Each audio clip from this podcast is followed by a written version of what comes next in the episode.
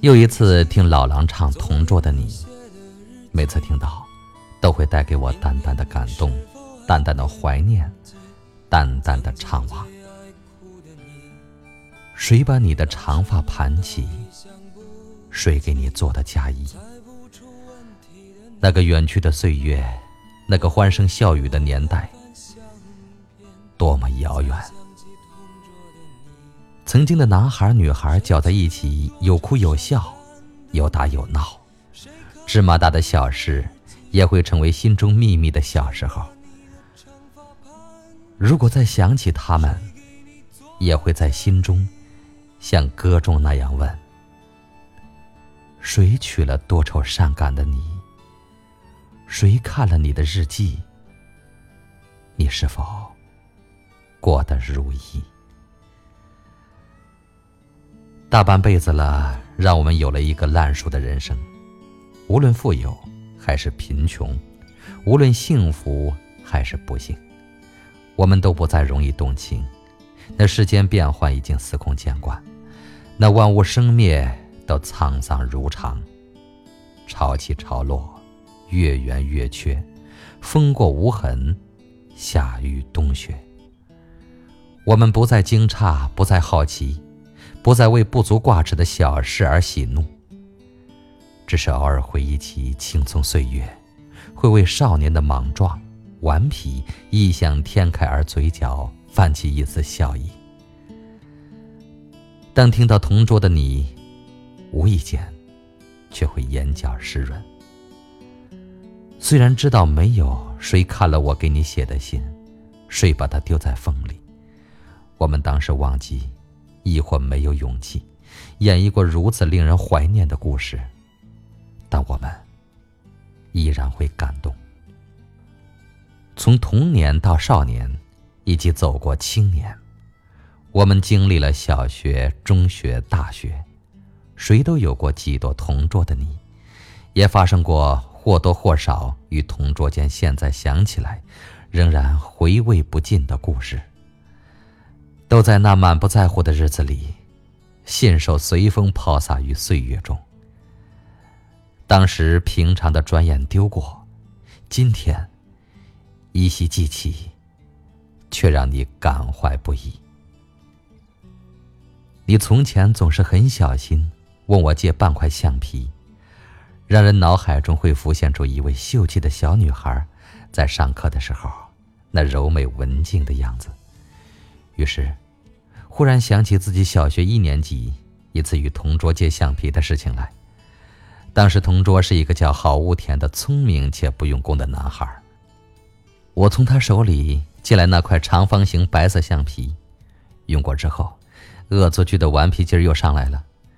我秘密的在橡皮上写了三个字：“好特务”，这是他的外号，只因用了他名字的两个谐音，连特务。也变成好的了。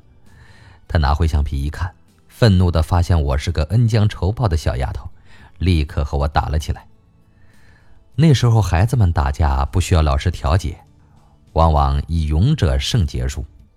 这次也不例外，最终一场厮打，以我把橡皮塞入地板缝的暖气沟里而宣告结束。以后，没有谁记恨谁。我们继续做了初中同学。该同学会在每周调座位的时候，时不时的和我紧隔过道。他的聪慧常让我惊诧，从来不带书包上学，书桌里没有笔和本子，回答问题时，比专心学习的我们还要准确。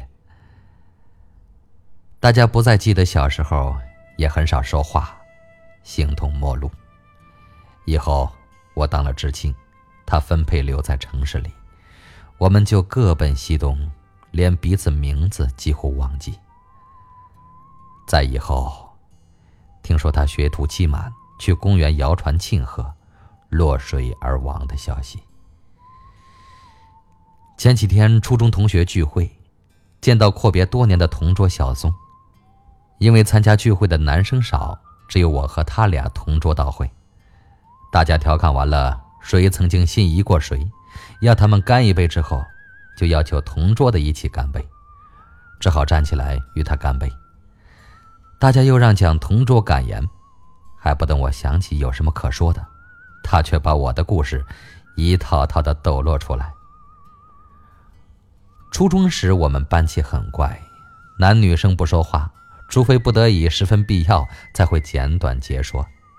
下课的时候，男生全体撤出教室，教室主权彻底移交女生。